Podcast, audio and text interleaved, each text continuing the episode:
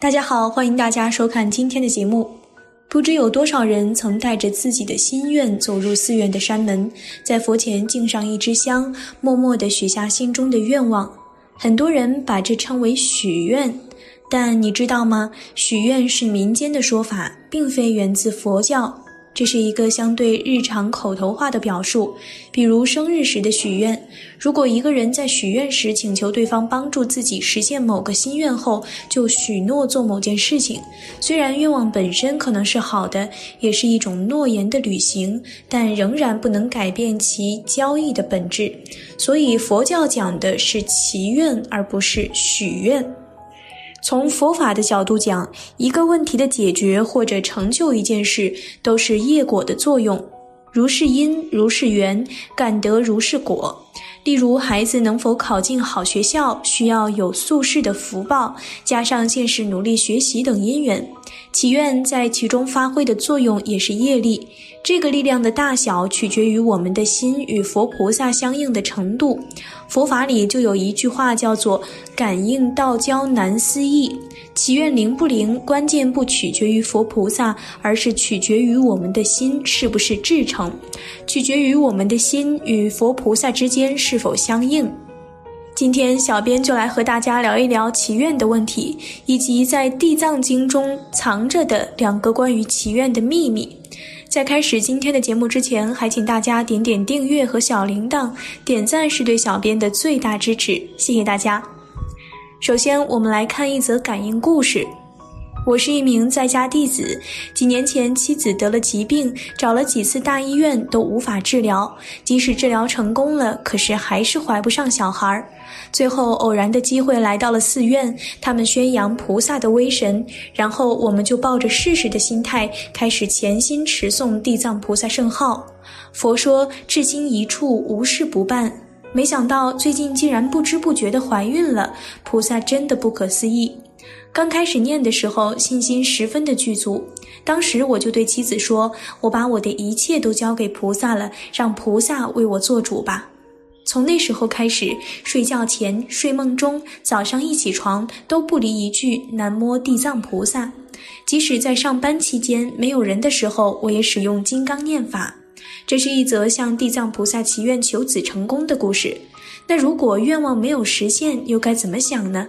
首先，我们不可抱怨佛菩萨没有成全自己，这是自身业障所致，反而应该以此为契机，升起大惭愧心，广修善行，忏悔业障，直到心行与三宝相应，直到福报因缘具足，所愿之事自能成就。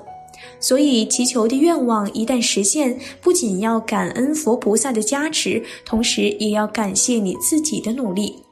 佛菩萨本身也并不需要世人用什么大把大把的敬香来还愿，最希望看到的是众生依教奉行，就像佛菩萨那样，以自己的力量去利益众生。而关于《地藏经》中两个关于祈愿的秘密，我们先来看《地藏菩萨本愿经》中的一段话：见地藏形象及闻名者，至心皈依，或以香华衣服、宝贝饮食。供养瞻礼是善男女等所愿速成，永无障碍。复次观世音，若未来世有善男子、善女人，欲求现在未来百千万亿等愿、百千万亿等事，但当皈依瞻礼，供养赞叹地藏菩萨形象，如是所愿所求，悉皆成就。其实从这一段话，我们就能看出，求愿成与不成，关键在于两点。第一点就是善男子、善女人。佛教里的善与我们平常理解的标准是不一样的。我们平常人以为自己是善良的，在佛法看未必是善良。那么佛教的善良的标准是什么呢？其实就是戒律。那么你想跟地藏菩萨求愿，至少你要持戒，这是第一步。佛法里最基本的是五戒：不杀生、不偷盗、不邪淫、不妄语、不饮酒。比如《地藏菩萨本愿经》里面也有提到：至心正重，浮水即毙；甚五心酒肉、邪淫妄语及诸杀害，一七日或三七日，是善男子、善女人于睡梦中具见地藏菩萨现无边身。护念好自己的身口意业，这样的守护自己才是依教奉行、符合佛陀的意思的善，这样才算达标了第一步。具体怎么持戒，请参考小编往期关于持戒的内容，这里就不展开说了。而关于第二点，则是至心皈依、归敬地藏菩萨。这里的至心，我们该怎么理解呢？我们平常念地藏菩萨也好，念地藏经也好，乃至于持地藏咒也好。这些有的人念了很灵验，有的人不灵验，原因在什么地方呢？同样是两个人在念，他们的心态是不一样的，可以说有百千种的差别在里头。在《占察善恶业报经》里有解释说，地藏菩萨摩诃萨言：“善男子，我所说至心者，略有二种，何等为二？一者，初始学习求愿至心。”二者设意专精，成就勇猛相应之心，得此第二至心者，能获善相。此第二至心，复有下、中、上三种差别。何等为三？一者一心，所谓细想不乱，心住了了。二者勇猛心，所谓专求不懈，不顾生命；三者身心，所谓与法相应，究竟不退。若人修习此忏悔法，乃至不得下至心者，终不能获清净善相。也就是说，不是你有口无心的随便念念就可以转变大的业力的。当然，有的人可能会拿《占察经》下卷的这段开示来反驳。若杂乱垢心，虽复称颂我之名字，而不名为文，已不能生决定信解。但或世间善报，不得广大深妙利益。如是杂乱垢心，随其所修一切诸善，皆不能得深大利益。但是我想说，以杂乱心、散乱心去念地藏菩萨，确实是有世间善报。但是对于你想大幅度的转变你的命运轨迹，力量是远远不够的。佛门有一句话是“定业不可转，三昧加持力，无始诸障碍，一切皆消灭”。所以，你想真正的扭转生命的定业，彻底转变你命运格局的框架高低，单单靠你的散乱心，没有正入那个三昧定力，是很难转动自己的定业的。这也就是为什么有的人学佛后，好像自己的命运还是可以被算准，命中的一些大的轨迹还是会被别人看得一清二楚。然后你可能会反过头来觉得为什么佛法不灵？其实不是佛法不灵，而是你的力量还不够。就好比为什么九大行星都是围绕太阳去转动，而不是各个行星围绕地球去转动？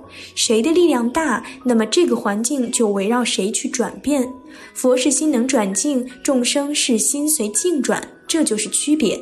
因此，如果你修行的力量不足以去扭转定业，那么你就会被命运牵着鼻子走，那么终究是要回到那个命运轨迹里去的。修行其实比较壮烈的，叫做逆生死流。当然，你觉得自己修行无力去面对这一切的时候，也不要灰心难过。佛陀开示的净土法门就是一种方便，让那些众生有另外一种方式来面对生死中的定业，来出生死轮回。所以，有的人因为学佛很久而无法转变命运，从而怀疑自己的修行，这大可不必失去信心。你可以求生净土嘛。佛早就看到这一点了，开示了这种殊胜方便的法门。最后，我们再来说一下怎么去修行这个至心的问题。其实很简单，至心的修行就是一句话：有地放矢，熟能生巧？当然，也可以说习惯成自然。什么意思呢？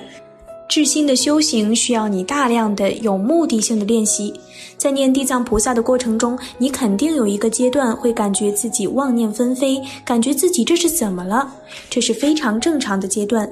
梦参老和尚也曾开示过，因为你平时不念地藏菩萨的时候，都是处在一种妄想里面，你根本无法察觉到。自己思绪纷飞的情况，但是你一念地藏菩萨，地藏菩萨加持你，觉照起来的时候，你会惊讶的发现自己的念头怎么这么多，这是好事啊，说明你念地藏菩萨管用了。这个时候你需要做的就是不断把这个开小差的思想安住在地藏菩萨的圣号上面，念头跑了拉回来，念头又跑了再拉回来，不断的去练习。你要知道，散乱是一种不良习惯。但习惯是可以改变的。这样看似枯燥的练习，久而久之，你的心就定住了。定在你自己念地藏菩萨圣号的声音上也可以，定在你观想地藏菩萨的样子上也可以。这样做到了，念头就不再那么乱七八糟了。心中除了地藏菩萨，别无二念，不会在念地藏菩萨的时候想到我的工作怎么办，也不会想到自己下顿饭吃什么，也不会想到自己该睡觉了，也不会想到自己还有个什么心愿没完成。可以你说，这个时候除了地藏菩萨，你已经完全忘我了，达到一种废寝忘食的高度专一的状态。这个时候，你就能体会到至心的味道了。而且，这个至心的时间，你能通过训练保持的越久越好。因为你能保持十分钟的至心，与你能保持两个小时的至心，那个水平与智慧是完全不同的。如果你能做到上面这关键两点，有毅力，并且有足够的耐心与恒心，那么一定可以得到地藏经上的种种利益，速证地藏菩萨的悉地，得到地藏菩萨的摄受。当然，这样去修至心只是第一步，也就是下等至心，细想不乱，心住了了。但能做到这一步，才能进而去渐渐去入后面的两种之心。好了，今天的内容就和大家分享到这儿了。愿大家在看完今天的内容后，皆能心想事成，吉祥如意。期待大家在下方评论区留下自己的感悟。那我们下期节目再见。